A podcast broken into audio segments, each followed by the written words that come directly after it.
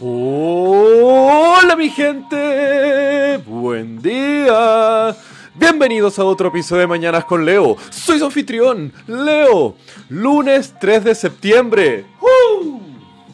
Comenzando el noveno mes del año con todas las energías y ganas de seguir adelante con esta hermosa existencia, mi gente.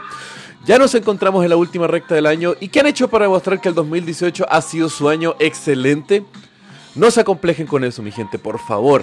La percepción del inicio o el fin del año es algo totalmente arbitrario y hay personas que pueden estar tres semanas a finales de diciembre y avanzar más que lo que habían hecho en casi todas sus vidas o personas que pasan años avanzando pasito a pasito, lentamente. Pero recuerden, eso es lo de menos. Lo más importante es estar avanzando, siempre. No hay nada malo como estar avanzando lento. Lo peor es no moverse en la vida. Y hablando de avances, hoy les quiero contar la historia de una de las primeras estaciones espaciales y cómo las tragedias que rodearon su existencia cortaron muchas veces el avance científico que podría haberse dado.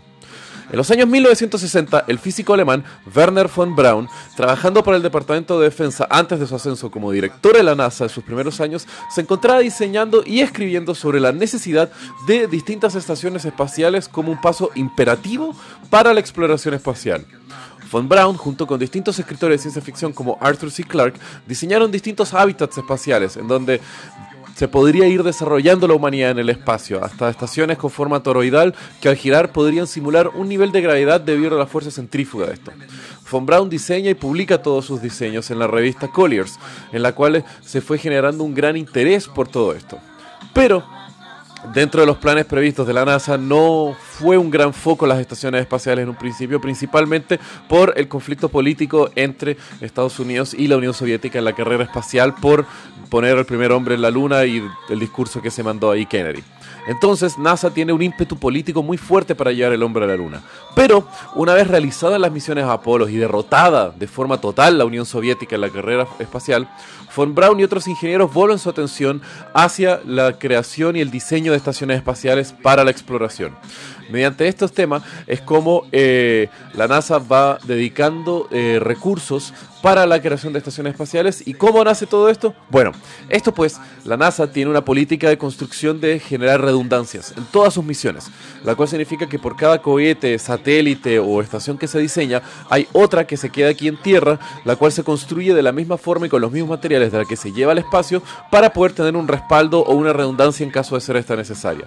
Y es de estos componentes en desuso de las misiones Apolo que nace Skylab, el diseño que había sido creado por Von Braun hace muchos años atrás, desde el año 1964, y que finalmente comienza su construcción eh, a finales de 1969, después de haber sido aterrizado en la primera misión Apolo en la Luna, hasta que en 1973 se lanza Skylab hacia el espacio.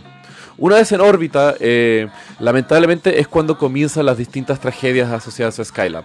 Uno de los escudos contra micrometeoritos se daña durante el lanzamiento y además, debido a un impacto de una roca en el espacio, se pierde el 50% de los paneles solares, dejando a la estación sin importante recurso de defensa contra los impactos y las temperaturas de la radiación solar y al mismo tiempo sin una fuente de energía importante para los componentes dentro de la estación.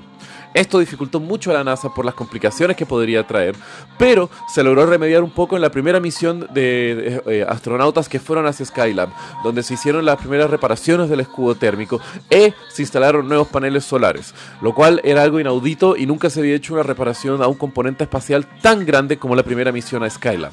Durante el año de operaciones que estuvo Skylab se lograron hacer tres misiones con tripulación con tres personas cada una, de 28, 59 y 84 días cada una. Además, se lograron fotografiar desde el espacio muchos lados del planeta Tierra y se realizaron más de 120 investigaciones científicas en distintos ámbitos, desarrollando avances en tecnología de paneles solares y apoyando avances que mejoraron la calidad de vida de la humanidad y que hasta el día de hoy podemos sentir su impacto.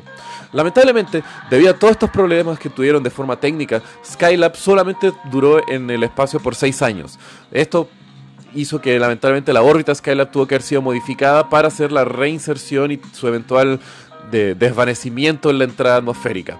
Gran parte de los rastros de Skylab cayeron en la costa oeste de Australia y en el Océano Índico, en donde al recolectar todos estos escombros se descubrieron informaciones importantes sobre la resistencia de los materiales y cómo se tienen que diseñar a futuro eh, componentes que se lleven al espacio y que después tengan que ser destruidos en su reinserción a la órbita terrestre.